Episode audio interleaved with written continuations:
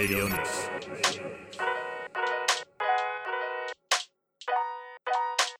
レディオニュース45回目。もう年も押し迫ってまいりました。ねよろしくお願いします。あの 先週の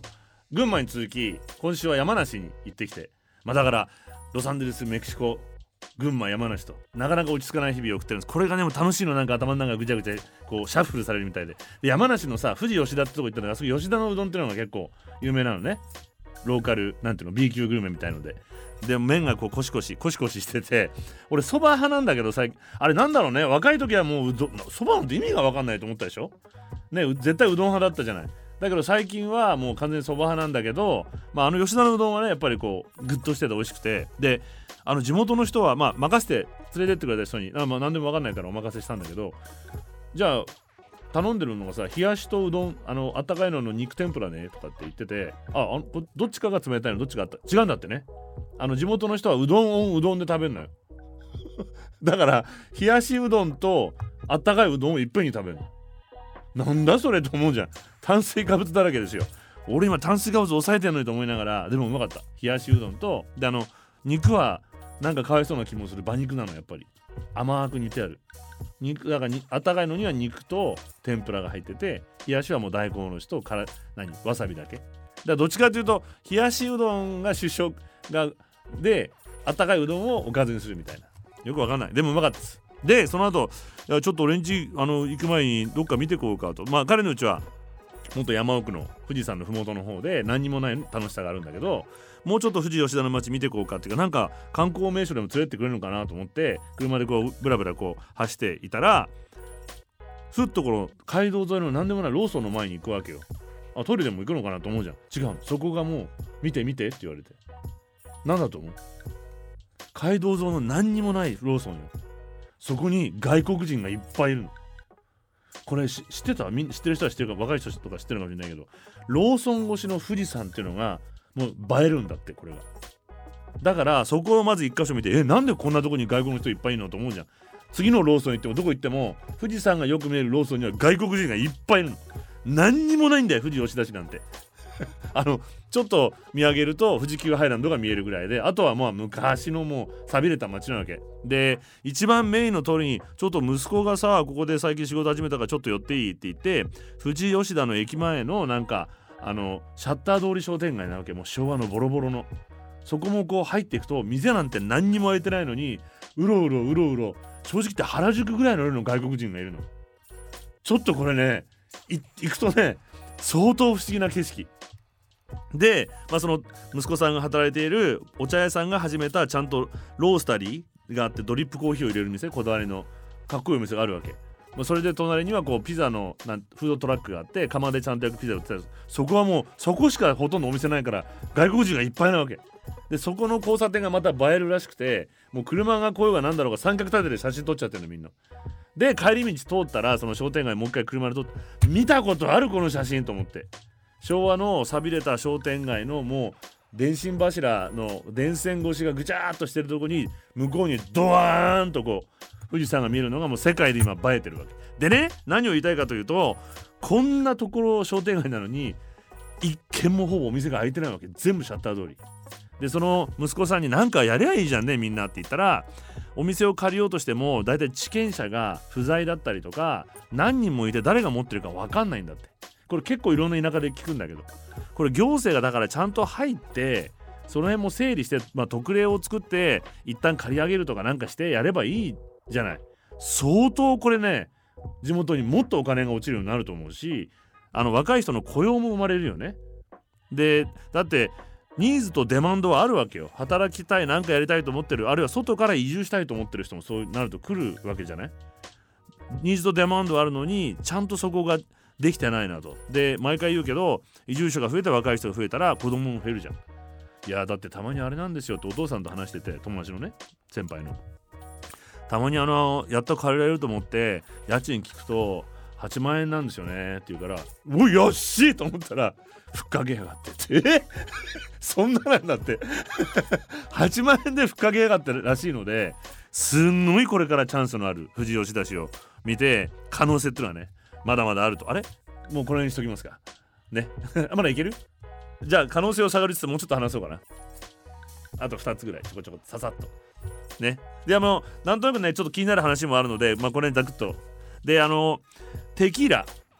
まあメキシコ行ってきたので実はテキーラがちょっと今問題というか悩みがあるみたいでまあテキーラっていうのは実はまずこれ知らない人も多いかもしれないけどテキーラって名乗っていいのはハリスコ州とグアナハト州とナヤリとそして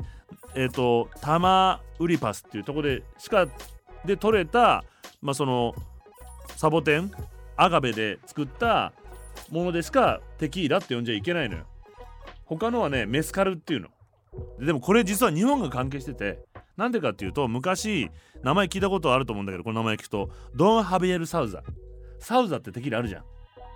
合うの？サウザってね。あのその有名なサウザテキーラの社長さんドン・ハビエル・サウザが日本に来たんだって。したらなんと日本産のテキーラっていうのを出されて何と。お前これテキーラじゃねえだろって 思ってからメキシコ政府に働きかけてそのこの地方で取れたものしかテキーラっていうに認めないっていう今これ地域のブランドってあるじゃん。あの日本のビーフとかね野菜とかもやってるようにそれをまずやったのでまずこういうことがあってでもこのここでしか取れないのと同時になので例えばねハリスコ州なんかほぼ99%がこれ作られてるなんてテキーラの。そうするとやっぱり単一栽培して土地がどんどん痩せてっちゃう。あるいは森林伐採みたいなことが起きて、まあ、自然破壊が進んでいるということで今これちゃんとテキーラを飲む時はその環境保全している認証マークのついたものを飲むようにしましょうっていう。話になってるみたいです。あと有名な話今アボカドもねちょっとこうなんだっけカルテルが絡んでるって話をね。知らない？あこれもじゃあ今度した方がいいか。結構有名な話だと思ってた。あのマリファナが合法化されたりしたので仕事がなくなって最近あいつらアボカド売ってんだよ。これ詳しくじゃあ話します。とんでもないことやってんの。あのこれちょっとほっこりする話。ポーランドでややっとこうあの右派のポリこの前あのポピュリズムの話したじゃない？右派のポピュリズム政権がなくなったんですよ。まあだからちょっとトランプみたいなことになってるんだけどポーランドでね。ででも日本の場合これ維新がそうじゃないかと思うんだけどね。ポピュリズムポピュリズム派だと思うんだけど。まあいやそれでここで何がほっこりしてるかというと俺がポーランドの人たちがあまりにもそれが嬉しくてまともな人たちはトランプがいなくなるのと同じだから嬉しくて実はある日映画館この日映画館がいっぱいになったと。なんで映画館がいっぱいになるかというとえっとねキノテカシアターっていうのがかなりソビエト時代に作られたもうあの豪華なねお城みたいな作りの映画館があるんだって。でここで今あの有名なリドリー・スコットのナポレオンとかマーチン・スコセッシのキラーズ・オブ・ザ・フラワームーンやってるんだけどそれを抑えてあまりあとウィリー・ウォンカもやってるんだって。それを抑えてポーランドの人たちは嬉しくってこの国会中継をここで見てるんだって。しかも3時間も4時間も。もう嬉しくて嬉しくてこんな最高のエンターテインメントはないというふうに思って見てるんで実際ねこれからこういうふうに世の中どんどん進んでトランプもねそういうになったりとかする時がねまだまだ力持ってるからさいうふうに感じてます。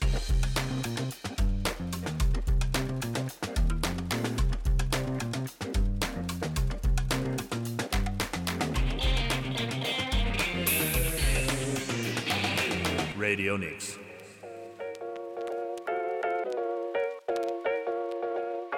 レディオニクス石上がやってます。45回目。なんか声が遠いな。はい。やってきます。あのー、今なんかお酒がない。この前アメリカ行く時に僕のそのいつも泊まってる友達が結構好みに、まあ、デザインの仕事というか、まあ、やってるのでいろんな好みが厳しくてでまあお金持ちでもあるので何持ってっても一回もありがとうって言ってくれないことがないのね。何十年もの間。でそういう日本人みたいな気遣いをやめてっていうふうに毎回言われちゃうわけ。だけど日本人としたら絶対やめらんねえとか思ってなんかこう毎回お土産持ってくんだけど毎回外すわけ。で今回初めてお酒持ってきゃいいんじゃねえかと思う。で最近ほら日本のウイスキーって人気じゃんって聞くのでじゃあそれで友達聞いたらなんか日本のジンも人気なんだよみたいな。そうなんだって今そのマイクロ何？なんとかの。みんな個人で作る。ブリュワリーはビールでしょ？なんかそんなののジンが結構人気なんだって。まあでもウイスキーだったらいいかなと思ってでなんか山崎とかさあともう一個えっとなんだっけ白州とかがいいかなと思ったの。で白州にしたわけ。なんでかっていうと俺白州の山に登ってるわけよ。白州の上にある日向山って結構人気の山があるんだけど、まあ、これ普段は大人気なんだけど真冬だと誰もいないのね。もうマイナスになってくる雪もあるし。でほら頂上に砂浜があるっていう山の話しなかったしなかったっけ。まあ、砂礫の山なんでそこに頂上にこう砂や砂浜みたいになってるわけ。で景色がで俺の場合はそさらにそこにこう雪があって風紋が見えるわけよ。砂と雪の。で俺一人しかいないし。で最高だったの。ですごくその街が綺麗な街だったのでまあだから白州ってその2つの説があるらしいんだけど1つはやっぱ川の間の中州？白い中州。であのその地帯を白州っていうふうに言うんだって。でもしかしたらその、えっと、山の上の方にもそういうのがあるのでそういう意味も俺の中で含めて自分が行ったことあるとこの写真を見せてここのお酒だよって言ったらいいなと思ってさ、まあ、それでそれを注文したんだけどまあそれで吸ったもんだっていろいろこれを言うと真似する人がいるので言わなくて あの非常になんかアマゾンがいい対応してくれていろいろあって1本タダになってやり方はあの言わないけど。それでせっかく喋ったっけ？それであのじゃあ悪いからって言ってせっかくだからと思って山崎も買うことができてでそれ持ってって出した途端にもう「ありがとう!」って言われて「これかよ!」と。であのいつも行くハンバーガー屋さんがあるんだけどその近くにハンバーガー屋さんとかバーねバーと軽いこうご飯が食べれる店があってそこのバーガーがめちゃめちゃうまいのよその話もしたと思うんだけど明日ねあの LA からそこのお店行ってカウンターに座った途端に並ん置いてあったのそれ。山崎も白州ももっと言うと響きも何もかも。だから逆に言うとこういう風に買っちゃうから日本で買えないわけよ。普通の小売店売ってないもんね俺探したけど。でネットで買ったわけなんだけど。と同じように今角角瓶もないんだってね。普通のサントリーの角。でまあああいう庶民的なのもなくなっちゃってしてた？ないんだって。ドンキとかでも売り切れでこれね韓国人が爆買いしてんだって。韓国で流行ってんだって。でハイボールとかチルソンサイダーっていうので割って飲むのが韓国で流行ってるのでみんな来ると爆買いしてくれると。ありがたいね。で中国で人気のあるさっきのサントリー山崎白州など高額ブランドの売れ行きも回復してもうドン・キホーテでもありませんと。で角瓶のブランドは1月から9月で前年比7%増しトリストリスもそうだって12%ジムビームなんてこれ日本のじゃないでしょアメリカでしょ。これも13%増しだということでメーカー各社はウイスキー人気に応えると出荷を増やそうとしてるけど需要の増加に追いつかない状況でウイスキーは減少5年や10年など長期間貯めて熟成させるのでさせた後原酒をブレンドして製造するので熟成に時間かかるから市場にはすぐできないと。なのでこういう状況になってると。でもずいぶん前からロシアとかでもすごい確かロシアが一番最初だったんじゃない？あのウイスキー人気になったのって。で日本車も高級車もレクサスも確かロシアが一時一番売れてたんだよね。まあいいや。まあそんなんででこれをやるには結局えっとねすごい値上がりするんだよ。だからサントリーは今度国産ウイスキーの響き山崎など5ブランド19品目を20%から最大2.2倍に値上げするんだって。高いよね。今だってもともとのまあ希望小売価格はないけど予想の価格の多分1.5倍か3ぐらいしてもっとしてるか。56000円のが1万5000円ぐらいしてるでしょきっと。ねなので何を言いたいかというと、まあ、これによって、まあ、今工場をこういう値上げをして山崎の白州の、えーと、蒸留所とか山山崎も白州もだから大阪も山梨も100億円規模で設備投資をして生産を増やしてると。でキリンも80億かけてこう生産を増やしてると。なるほどこれいい話だなと思うんだけどちょっとモヤモヤしない？もともと日本人が飲んでたものが売れてで生産が間に合わないので、えっと、増産しなきゃいけないので値上げします。あれ？いいあいい話なんだけどなんでモヤモヤするんだろうと思って。でもこれはウイスキーだからいい。これ普通の食料品で起きたらどうなる？っていうことなんですよ俺が言いたいのは。でも今国の政策は自給率を上げるよりも農業の,、まあその生産性を上げるために輸出を増やそうっていうふうに言ってるんでね一生懸命。で、まあ、魚なんかでもそうだけどもまあ世界の中で競争力が落ちてる日本は日本人が食べられないってことが起きるのでこれをやっていいものとやっちゃいけないものってことをしっかりとこれからは決めていかないと保護するものね。でなんとなく保護貿易ってのは悪いことだっていうふうにトランプも保護するしね。保護ってのは良くないんだっていうような幻想が広がってるけどもそれは嘘ですから。保護しなきゃいけないものってのはよその国みんな保護してるからね。徹底アメリカも保護アメリカ保護してる。徹底的に保護して余剰分を輸出する。まず国民の利益を優先しなきゃ。ジャパンファースト。俺もポピュリストみたいなでもそれね一部大事なところです本当に。でこれまた我がロサンゼルス。で今ついね23日前に起きたんだけど75人逮捕されたの。何をやったかというと、えっと、ロサンゼルスの高速道路のワンテンっていうのがあるのね。南から北にバーンと縦に伸びてる。確か一番ロサンゼルス古い高速道路じゃないかな。だから北の方行くともう本当に狭くなって日本の高速道路ぐらいの感じになってパサディナっていうとこに行くのね一番北は。でそのダウンタウンの一番そのサードえっとねダウンタウンのサードストリートあたりでなのでこの辺のワンテンはすごい広くて片側だけで6車線か7車線あるわけ。でこれをなんとこのガザガザまあパレスチナの支援をやめろと。ガザをもうこれ以上攻撃するなあのパレスパレスチナじゃないイスラエルの支援をやめろと。これ以上パレスチナの人たちを殺すなと。今すぐ休戦しろということで、まあ、特にユダヤ系の人たちがみんな T シャツを着て何て書いてあるかというと「Not in our name」ユダヤ人の名前で人を殺すなというので彼らがこの高速道路を止めました。これどうやって最初止めたんだろうと思うの。朝のラッシュ時間に最初の1人怖くない ?7 車線でロサンゼルスの人めちゃめちゃ運転スピード出すからね。これどうやって最初まあいや、まあ、とにかく止めてもうブロックしたわけ。シャットアウトして。でこれでまあ高速道路を止めたので途中で警察官が来て彼らをいろいろ解放解放っていうか逮捕したりとかする前に、まあ、ロサンゼルスの普通のドライバーがブチ切れて このプロテストをしてる人たちをぶん殴るっていうよくわかんないことになっちゃってぐちゃぐちゃになっちゃったんだけど本当にねバカ下品。まあでも気持ちはわかる。もう理由なんかどうでもいいからお前やめろって言っちゃって言うわけじゃない。俺も前言ったっけ？その四谷でその右翼と喧嘩したって、そういうことはわかるんだけどまあ右翼はダメあれ。でもこれねこれだけじゃなくて実はえっとねこれね英語のまんまなんだけどこのニュースが。実はアメリカではこれがもう本当に頻発していて10月にはえっとねこれはワシントン DC ね。ワシントンの本当にあの首都でまあやっぱりこうやってデモがあって10えっとね50人の人が逮捕されてます。でこれはねわざと逮捕されるの。だからみんな逮捕されてもニコニコ笑ってるのも。でもう他にはねこれなんかちょっと前すごくでかかったのがまたロサンゼルスの俺が帰った後にねハリウッドブルバー帰った直後だったんだけどハリウッドブルバーだらし大通り。あの映画館がいっぱいある一番人気のところ。あそこのね確か老人旅館のあたりのところでデモをやってあのハリウッドブルバードをみんなシャットダウンしちゃいましたこれも。同じ「Not in my name」って書いて。でロサンゼルスっていうのはユダヤ人の人たちがすごく多くて昔流行ったメルローズってあたりなんかは本当にあのあの原理主義者のユダヤの人たちがあの真夏の40度の中真っ黒な服装を着て歩いてたりもするんだけど、まあ、そんなロサンゼルスで、まあ、ブロックしてここでは1000人逮捕1000人の参加者がいたと。でサンフランシスコでもこれ、えー、10, 人10人ほどの人たちがやっぱりベイブリッジをブロックしたりしてどんどんこういう流れっていうのは大きくなっているんだけど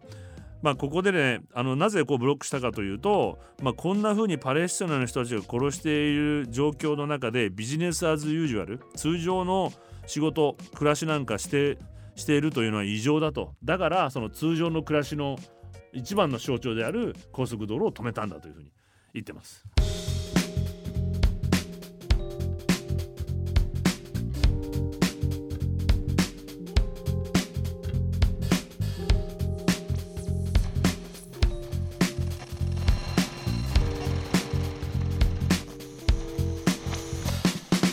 Radio Nix.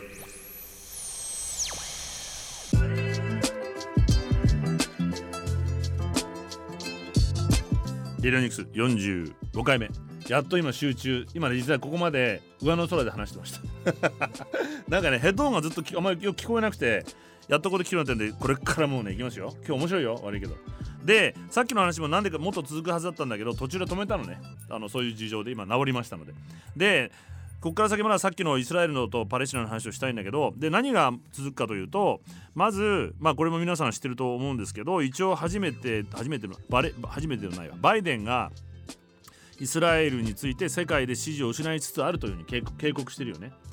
で一貫してイスラエル支持イスラエルを支持する姿勢を示してきたしこの前の国連の決議でもアメリカとイスラエルだけが反対してあとは全部ねこの2つの国だけ。でだけどとはいえ無差別な爆撃によりイスラエルは世界で支持を失いつつあると述べネタニヤフ政権の軍事作戦に懸念を示しました。ネタニヤフが悪いと。でこれは確かネタニヤフが再選した時この番組じゃないか。まだやってないっけ？やってたよね？やってない。ネタニヤフが再選した時からこのネタニヤフっていうのは気をつけろってのはずっと言ってるんだけどでイスラエル史上最も保守的な政権だと述べてネタニヤフ政権が将来のパレスチナ国家との 2, 2カ国共存による解決を望んでないと指摘しています。その上で長期的な解決のためにはネタニヤフ政権ネタニヤフ首相は今の内閣を変える必要があると述べている。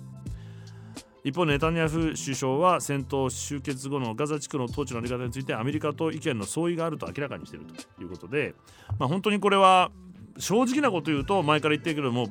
やめたいわけですよバイデンも。支持率も落ちてるし。でこの背後にはさっき言ったみたいなまともなリベラルなちゃんとユダヤ人の人たちというのも声を上げてるわけで。でこれやめたいわけ。ここまでね。でもう一個。実はこれはまだ少数の人な少数の人なんだけどもイスラエル国内のアクティビスト、まあ、活動家が、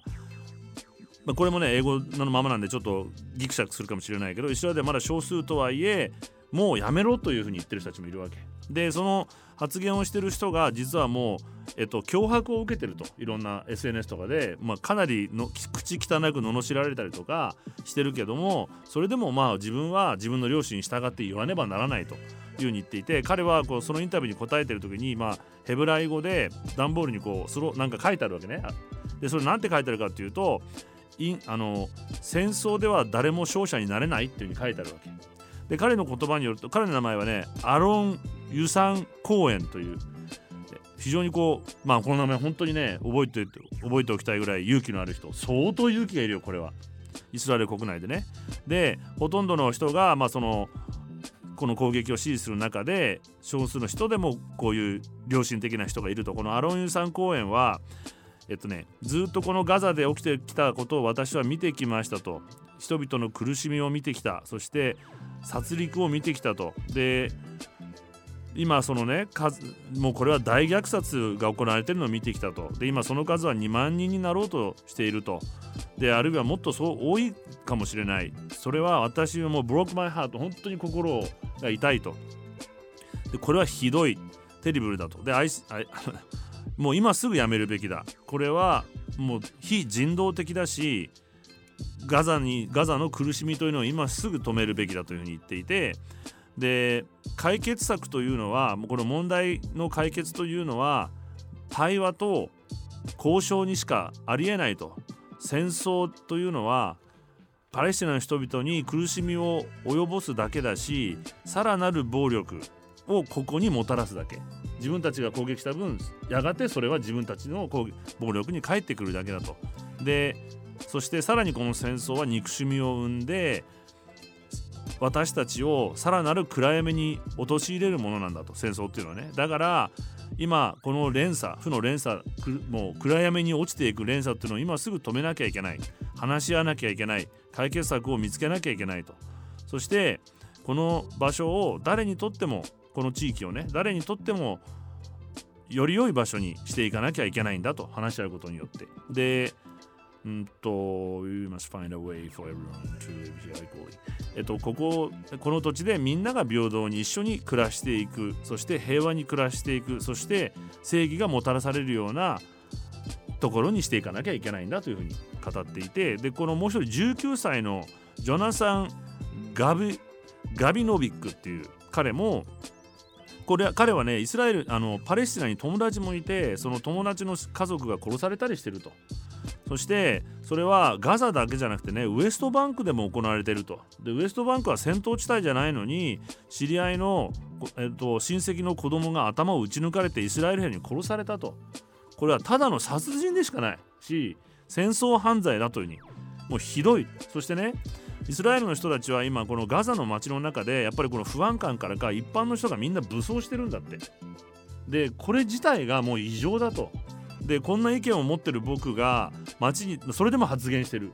もう自分の街が戦場みたいにテルアビブだよ。ガザじゃなくて。っていうのはこれ自体がもう本当にみんながおかしなことになってるんだと。でこれも一刻も早くね人として止めなきゃいけないって彼は叫んでるわけ。でこういう人たちがまたいるわけ。アメリカ国内にもやめろって人がいる。アメリカのはかなりもうマジョリかなりの量いる。イスラエル国内にも少数。っていうかもう声を上げてないまともな人もいっぱいいると思う。サイレントマジョリティがね。そしてこの前日本に来たじゃない。イスラエルの人たちがまあ記者会見やったよね。でこれは俺は正直言ってこれは仕込みだと思います。日本国内では前も言ったみたいに圧倒的に反イスラエルの報道になっている。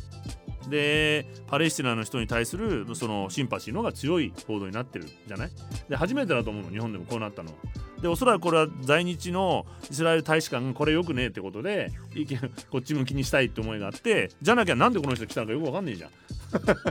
ねだからプロパガンダの一環だと思うのね正直言って。だけどもだけどもなるほどってやっぱ感心してしまうのはえっとまあこの記者会見に出てる人たちの話を聞くとえっと一人娘大学生のノアさんが人質となっているお父さんのヤコブさんは戦争が続く限り双方に死者が出ますガザでも子供を亡くした親が私たちと同じように泣くことになります。私は停戦と対話によってのみ解決ができると思ってますってちゃんと言ってるわけ。22歳の息子を人質に取られてるイリット・オヘルさんは日本は強い国です。カタールやエジプトなどと我々カタールやエジプトなど我々を助けられる国の政府の人々とコネクションを持ってるじゃないかと。日本政府やってくださいと。いうふうにも言ってる。でこれは前から俺がずっと言ってるみたいに今日本ができることだと思うのね。もともとこれは昔からずっと中東アラブ諸国に対してネガティブな歴史もなければ政治的な問題もない。でアメリカの子分なわけで第一の介入なわけだよね。でアメリカもやめたがってるけどアメリカは対面を保たなきゃいけなくてその前言った福音派と強硬なお金持ちのイスラエル人のロビー団体があるので少数の力を持った人間の言うことを聞かなきゃいけないのでやめたいけどやめらんないのでバイデンがこういうは玉虫なんかこう煮え切らない発言をしているわけなのよ。だとするとそのアンダーテーブルの下でも密かに行ってバイデンさんやりますよと もうそのまんまあのまんまでいいからちゃんとこっちが話をするようにしますからアメリカの本意をまあ、中東に伝えますと。直接イスラエルにじゃなかに伝えなくても話ができる国々に伝えることができるわけだよね。例えばハマス側にも話ができるわけだよね。人質を解放することによって平和にここでもうシーズファイアしようと。いうことだって不可能ではないと思う。これ自体が直接解決にならなくてもインパクトは少なからず与えることができてここで初めて日本の国際的役割っていうのが平和安倍ちゃんが言ってた積極的平和主義っていうのは軍事的に貢献することを積極的平和主義って彼は使っていたけど、まあ、本来は、まあ、また違う意味があってこれ積極的平和っていうのは平和学のヨハン・ガルディングガルディングっていう人がポジティブピースって言葉を作ったんだよね。で積極的平和って言葉を、まあ、それに対してネガティブピースっていうのは単に戦争がない状態。今の日本は単に戦争がない状態。これネガティブピースなわけ。でその戦争以外に、まあ、構造的な暴力のない状態っていうのを作り出していかなきゃいけないのが積極的、まあ、これ平和なわけ。でこれをさらにこう進化させるって平和構築に絶えず積極的に働き続けることが俺は本当の積極的平和主義だと思うのでそのために今日本ができることっていうのは積極的に平和を構築していくのがもう岸田に残った最後のレガシーだ。それだけやって終わりでいい。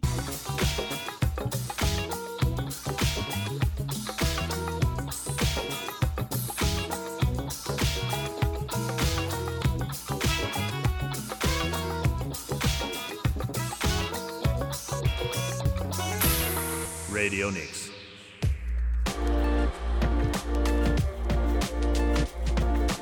レディオニクスしかもやってます。まあこっからが本題。なんですけど45回目。こっからいきますよ。でまたこれアンモニアから入るんだけどアンモニアがまあ、相変わらず日本が一生懸命やろうとしていて、まあ、経済界のこう情報というのがいっぱいそこから出てくるんだけども。でまあ脱炭素の手段として水素と並び注目を集めたらアンモニア。COP28 では日本が推進するこのアンモニア燃料とした発電に対して欧米からは見せかけの環境対策というね。もう自分で認めてるよ。もうそういうことなんです。まあアンモニアなんでダメかってことは前回も話したしもうあえて言わないけどでこの誰がやろうとしてるかというとアンモニアの製造から運搬貯蔵利活用に至るまでバリューチェーンの構築まで挑もうとしてもう息が荒くやりますせっていうふうに言ってるのは IHI なんだって。もう大体毎回なんだよ。三菱重工と IHI なの大体。この的外れなこと言ってるのは。だから型に考え方が違うっていう象徴彼らは彼らの強い意志を持っていて俺が見てる世界と違うってことなのかもしれないけどそれはみんなこれを聞いてちょっと判断してほしいのね。アンモニアバリューチェーン構築に向け400人規模の体制を整え売上高9000億を目指してます IHI アンモニア1000年のガスタービンの開発を推進。これね今度マツダが使います。マツダが自動車で、まあ、自社発電工場をこれにします。人名が 2W ワット。2メガワット級っていうのかな。小型タービンは開発済みで大型のものについてはアメリカの GE と開発を進めると。東南アジアを中心に石炭との混混焼を進める。日本では2024年3月からジェラジェラもね問題。碧南火力発電所で混焼実験を開始予定。まだできてない。でこれジェラはこれがグリーンウォッシュだというふうにこの訴えられているという話も日本国内でもねしていてアンモニア自体がもうないものなのにじゃあどうやって調達するのかと。作ったらまた CO2 できちゃいますよと。アンモニア燃やしても人体に有害なガスが出ますよと。でまあこんな流れだからさっき松田があったけどこういうふうにねいわゆるアンモニアを使う場所を増やしていこうという働きも働きかけしてるわけ。で日本郵船っていう船会社あるじゃん。ここに今ねアンモニア売ってアンモニア船っていうのをタグボートみたいので作らせようあの走らせてくださいっていうふうにやってるわけね。だからこの利用者を増やすことで、まあ、インフラをこう作っスタジオを作っていこうとしてるの。この IHI ね。でだからこれ被害者がどんどん増えるってことを言いますれば 無駄な投資をする人たちがね。で、まあ、こんななまず流れがまずアンモニアではこの息巻いてここだだからさ基本的には原発とか今までの重厚長大な大企業が何かをリードしていくって時代は終わってるってことに気がついてないってことなの。自分たちの特殊な技術で世界をリードしていこうと思ってるわけ。でこの発想自体がもうボロクソにカビ生えちゃっても古いわけよ。なんとなく言ってることわかる？そういう発想じゃん。でまあもう一個ちらっと言うと四国最大級のバイオマス発電所がまた徳島県に 稼働し始めちゃうの。だからこういうのさちゃんと報道してほしいよね。日本中そこら中で今最大級最大級のバイオマスが始まっていてここもあれですよ。あのなんだっけ木質ペレットパームヤシ殻を燃料に使ってだからダメだっつってんじゃん。日本のちゃんと森を使えと使うなら使ってもよくないんだけどね。これも見せかけです。でこれと一方もう一個ここからアメリカの太陽光風力発電量が来年初めに石炭火力を上回りますついに。税これ税の控除を通じて再エネが拡大していると。税制控除で。でアメリカの情報局 EIA は12日アメリカと太陽光アメリカで太陽光と風力の発電量が2024年に初めて石炭火力を上回るとの見通しを発表。バイデン政権がその環境対策ね気候対策を最優先していて今後も再生エネルギーによる発電量の拡大は続くとみられるちなみに世界ではね今年かな火力がまたすごく伸びちゃったんだよね。もちろんまだまだあの中国とか成長期の国が使ってるので。太陽光と風力を合わせた発電量は24年に6880キロワット時となり23年から約16%増える。太陽光発電設備が23年中に23ギガワット24年は37ギガワット分設置されるとしていて石炭による発電量は23年の6696キロワットから24年に5905キロワットと減少と。まあこんなわけでで今石炭火力発電所がバンバン閉鎖してるわけで老朽化でね。でバイデン政権はこの気候変動対策に3960 3690億ドル54兆円もうこれを投じてると。で再エネ拡大に取り組んでいるわけなんですよ。でねこれと同時にもうこれね本当にこのまだ反対勢力がアメリカ日本イギリスフランスこの22カ国がこの前の COP28 で原発の設備容量を2050までまでに3倍に増やすと12月2日に宣言してるわけ。だからこれ反対勢力ね逆に考えると。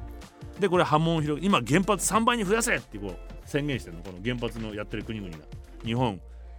アメリカイギリスフランスね。なぜこんな発言をしたかというと実は、まあ、今まで原発大国各保有国のアメリカイギリスなどが主導してきたんだけどもこんな発言をせざるを得なくなってる。逆に言うと。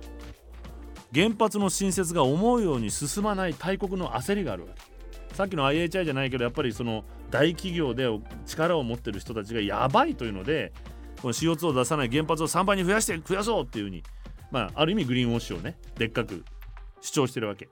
でこの宣言では新たな原発は狭い場所にも設置でき再生可能エネルギーと共存しながら柔軟に脱炭素を実現できるじゃないかと。でこの前ちらっとなずいぶん前に話していた小型原発ね今話題の。で小型モジュール炉や革新係数炉などの開発と建設を促進するというふうに言ってるんだけど、まあ、アメリカがこの次世代原子炉の開発を狙ってるわけなんだけどこの話もしたけど実はアメリカアイダホ州で革新炉として期待されて開発が進んでいたアメリカ初の小型原子炉の計画あったじゃん。あれ延期延期延期されてるって言ったよね。11月に中止になってるわけなんでかっていうとアメリカの利上げとインフレで建設費が上がってもうペイできないわけ。高すぎると原発は。でこれは日本企業も出資しちゃってますだからねまた。ニュースケールパワー社の SMR スモールモジュールリアクターと呼ばれる革新炉で革新というのは革新的な原子炉ね。出力7.7万キロ7万キロワットの小型原子炉6基。合計46.2万キロワットを建設する。計画だったんだけど当初の53億ドル7680億円から大谷翔平7人分。すごいねあいつ。から93億ドル。1兆あ違うかこれどいいんだよね。から93億ドル。1兆3480億円に膨らんだと。7680億円から1兆3480億円に膨らんじゃってもうダメだと。建設費の確保はできない。世界で投資額ももう投資する人も減ってきてる。なのでトレンド経済的なトレンドはもう原発では経済的にも機能しないってことなわけ。いくら叫んでも。でね。これでじゃあなんだっけ自然エネルギーが増えてきますと。いうことになってきていく中でこの前これも話したけど日本の5月から始まってる夏でも起きた出力制限をやったじゃん。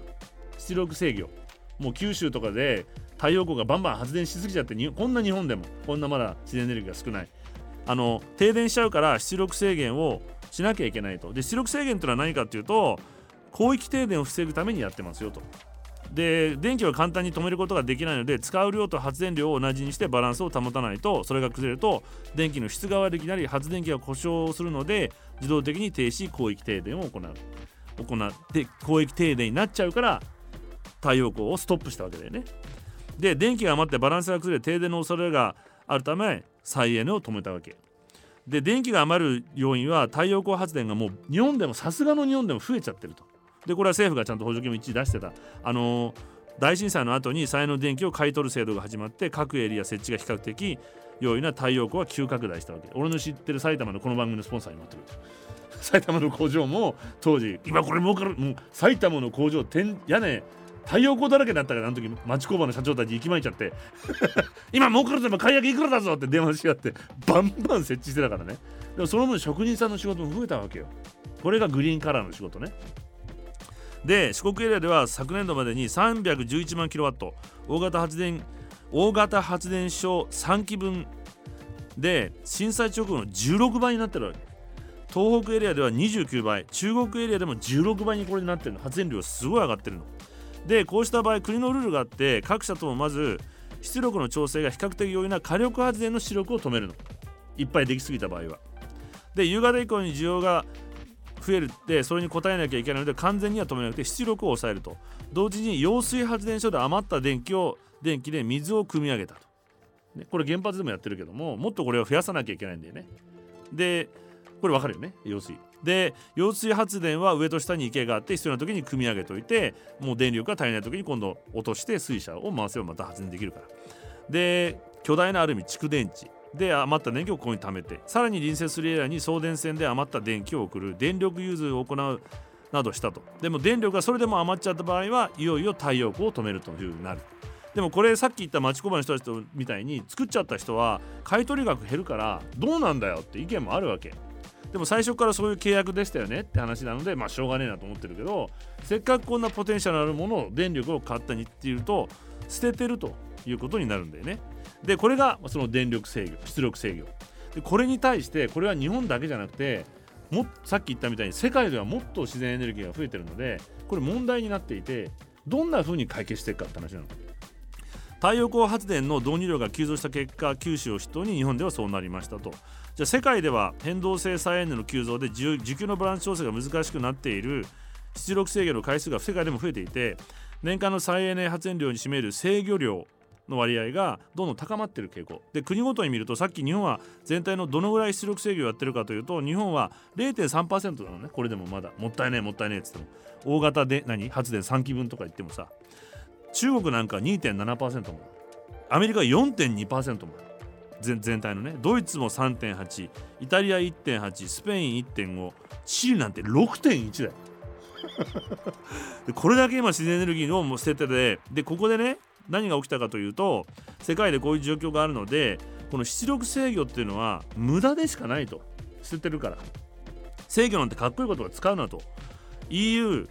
ヨーロッパ連合はカーボンニュートラル化を世界で牽引する存在でまあ、太陽光発電導入量でも上位10カ国にドイツスペインイタリア3カ国が入っていると。で欧州域内全体で太陽光発電風力発電導入が活発で必然的にこの出力制御が頻発する状況。この状況を受けて太陽光発電の業界団体であるソーラーパワーヨーロッパが2023年今年の8月に全会員が共同で表したとする公開書簡を EU に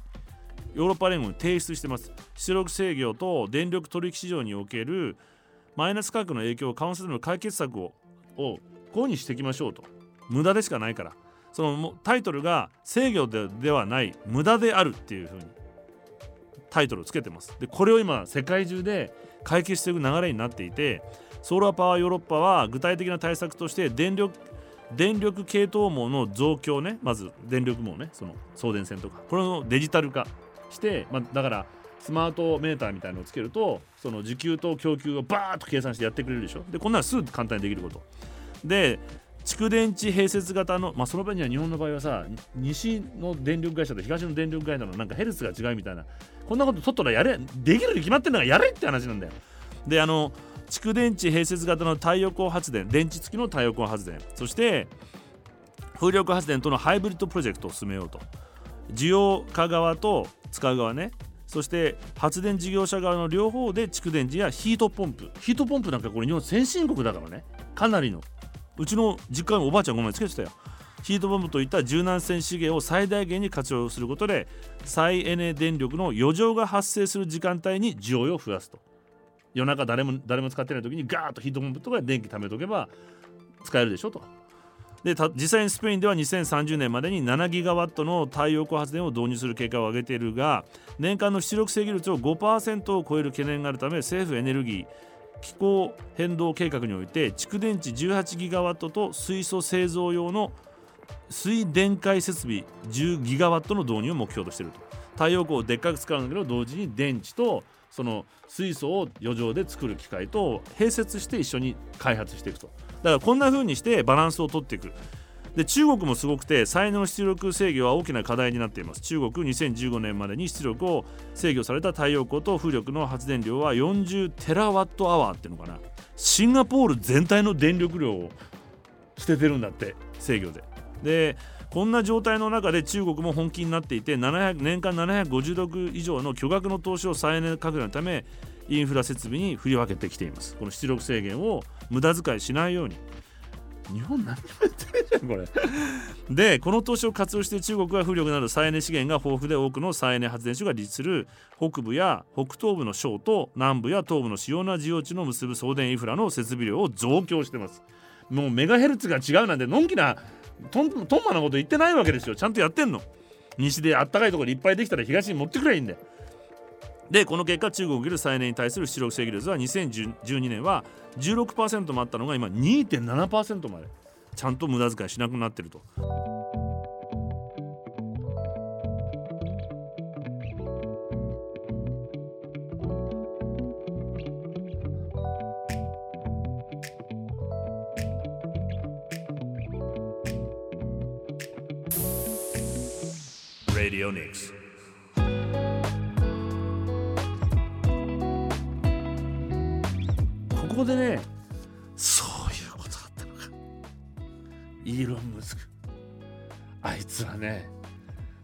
てめえは作ってねえくせに。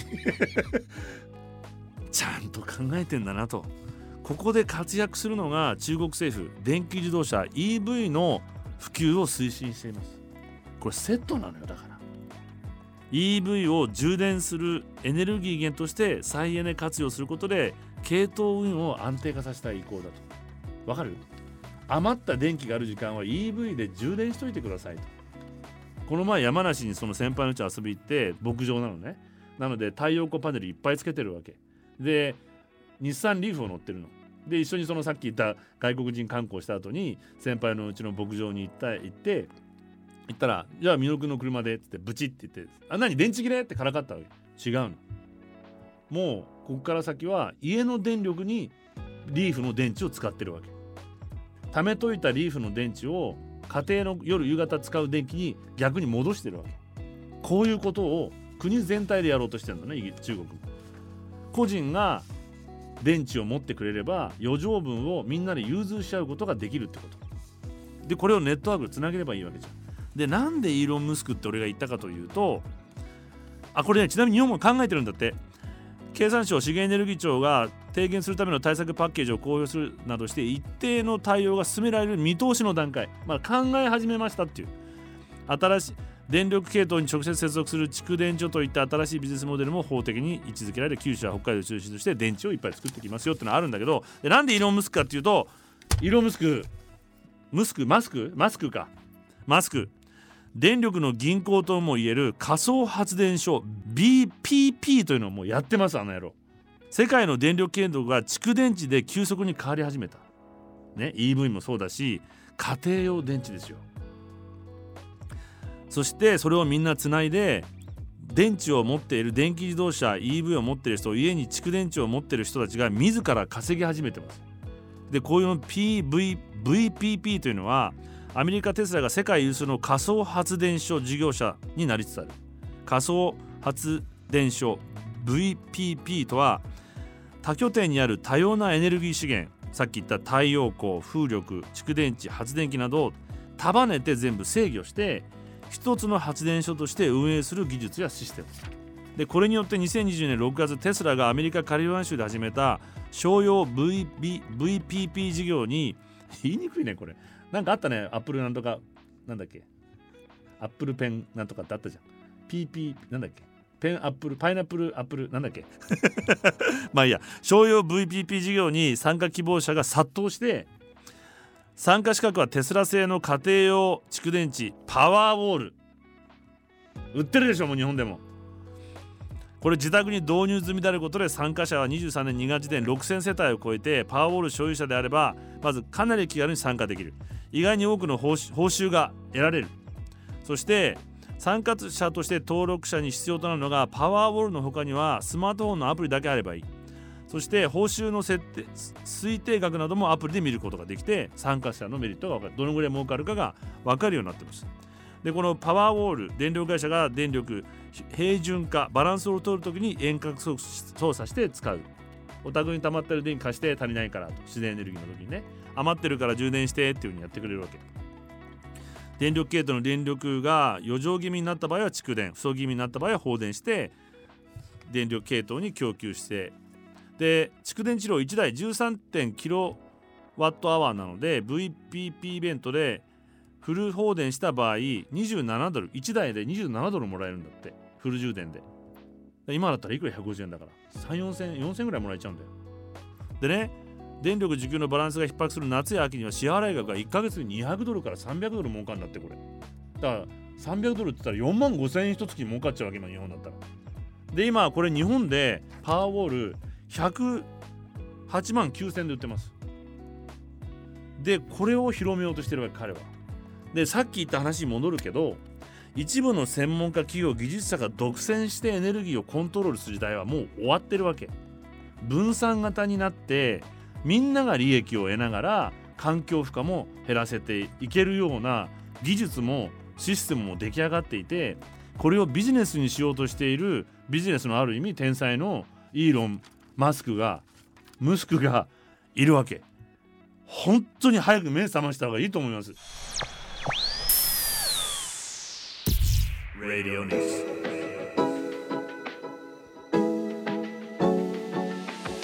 リレニクス45回目石上がやってまいりました。が失敗に終わったっていう。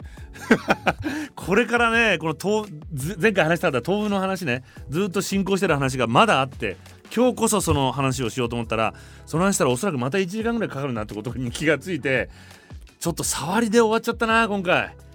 なので次回またぜひね続けてよろしくお願いします。山梨のさっきの話にもね通じると思うんで。であのー、この番組では一応これも言わなきゃ。捻出した捻出したっていうか、まあ、自然に余った番組予算を使ってどっかに寄付しようというふうに思っていて寄付先を皆さんから募っています。で街歩いていて募金を募ってる人たちを見て寄付しようかなでも大丈夫かなこの人この人たちとかってねそういうあのツイッターも来てるけどどうやって判断していいか難しいじゃない。なのでどこに寄付したらいいかどんなとこに寄付したらいいかとか困ってる人を助けられるかこういう人を助けたいとか、まあ、そんな思いをぜひあのもうすでにいっぱいいっぱいでもないけど来てるんだけども続けてよろしくお願いします。でここでお願いしたいのが自分たちがこういう風にしたいなっていうのと同時にこれを拡散してほしいの。今この場俺が聞いているこの「レディニックス」って番組でこんなことを寄付先を寄付先を募集してるから拡散希望っていうのをあの書いていただけると嬉しいです。そうするといろんな人から番組聞いてなくてもねいろんないや俺の知ってる人よこういうとこ困ってるから助けてあげてよとかいうのも来ると思うので。でこれ番組自体もそういう風にしてきます。それをコピコピペじゃなんつうの？リツイートっていうのか。あよかった。出たよちゃんと。そういうのやってくれてもあの全然大歓迎なのでごご協力願えればというふうに思ってます。でね今日話していて、まあ、ちょっと思いの思ってた方向とは違う方向に番組入れちゃったんだけどでもやっぱそう思いながらもこう思うことってふと思い出したことがあって、まあ、ロサンゼルスの友達での友達で仲良くなった子がいて、まあ、最近もまたよそに引っ越しちゃったんだけど、まあ、彼女は実は見た目全然わかんないんだけど4分の1日本人なの。ね。お父さんがだから日本人とアメリカ人の。ハーフ。でそれで彼女はまあアメリカ生まれのアメリカ育ちなんで全然。でも実はそうなんだなんて楽しく話す子で。でたまにねちょっと私のお腹さ最近出ちゃってさこれ日本人のせいよとかって。お米用にできてるからさお腹がさ腸が長いのよって言ったりたまにするわけ。である時一緒にご飯食べててまあでもその時ね彼女がもうそれこそその初めだったんだけどやっぱり新まあずっと若い子だったので連れてってくれたレストランが今からもう10年ぐらい前でもロサンゼルスのサンセット通りのど真ん中にある。だけど半径何十キロ以内ので取れたものでしか食べ物は作ってないっていうお店ローカルのものでしか作らない。地産地消のお店っていうのが。ロサンゼルスのど真ん中でもそういうことが起きて始まってたのででもうクレジットカード使うのやめようと思うんだよねみたいな。今までの借金文化っていうものに騙されていたと。そうじゃなくてちゃんと稼いだお金と使うお金のバランスを取りながら自分はその経済の中に巻き込まれたくないんだみたいな話をしてたの。でそんな話をしながらなんとなく俺が「俺最近耳が年取ってでかくなってきてさ」みたいな話をポロッとしちゃったわけ。アメリカ人で意外と耳整形したりするんだ耳がとんがってるのが嫌だからちっちゃくしたりとか。でまあそんな話バカな話耳でかいんだよね俺って言ったら彼女が「データ日本人」とかっつって「何?」って言ったら「日本人ってさディテールを気にしすぎるんだよね」と。この前も言ったけど。細かいことが気になる。私もたまにあるのよってまた言っててそういうとこ日本人だよねって彼女は自分もあるから日本人のルーツを楽しんでたのね。だけどこれって楽しいだけじゃなくて実は日本人の落とし穴にもなる。いわゆるこう木木を見て森を見ないとか新渡戸稲造は彼はすごい国際人で第二次大戦が始まる前も日米のね橋になろうとして一生懸命アメリカで講演をして日本人の理解を深めたりとかであるいはその武士道って本を書いたって話もね前したけれども、まあ、その彼がやっぱ言っていたのが sense of proportion がないと日本人には。 sense of proportion。プロポーションってほらよく昔女性の体のプロポーションって言ったじゃない全体のボン、キューなんとかみたいな。全体を見る力がないってやっぱり彼も言ってたのね。でこれは日本人としてやっぱ自覚した方がいいなというふうに俺はずっと思っていて、まあ、さっきのうまくいけばガラパゴスアニメみたいに独特なものを作ることができるけど失敗するとガラパゴスになっちゃう。ただ一つのことに集中してすごい専門的。でその専門家という言葉もすごく重んじるじゃない。何かことが起きるとコロナの時も専門家が出てきたはず原発事故が起きると原発の専門家。原発の専門家って言っても反対する反原発の専門家もいれば推進する専門家もいるけどとにかく専門家だったらいいと。でそれ以外の人が発言すると素人が何言ってんだって言ったりする。じゃない？でこのスペシャリストって言葉が今でも好きじゃない？なんとなく。もうなんかなんとかのスペシャリストって。もう一つ大事なのがジェネラリストって言葉があるってことなんだよね。物事を全般的に見ていく。ホリスティックに全体を見ていく力。っていうことが日本人にはあまり重要視されてないなというふうに思って、まあ、それにはまず現実を見ない癖がある。森を見てないから。でそれに対して理屈を重視しちゃう。現実を見ないで自分たちの思い込みを重視して行動をとることがある。ってことを自覚した方がいいと思ってる。んだよね。でおそらくこれで戦争も負けてるんだよね。現実を見ないで自分たちの理念です理屈で進んでいく。で理屈を押し付けようとする。おそらく日本の政治も今これをやっちゃう。みんなが楽しくって使いたくなるようなものを作れば売れる。そしてそれで経済が回っていく。でみんなが豊かになればそれで頑張れる。っていうようなもう一度現実を見てどんな未来に進んでいくかってことをこう考える一番いい時が今来てる。いい時代じゃないかなというふうに。思いの方向とは全然現実は違って番組もこうやって進んでいくので。次回もリディオニクス現実と取り組みながらやっていきます。アディオス。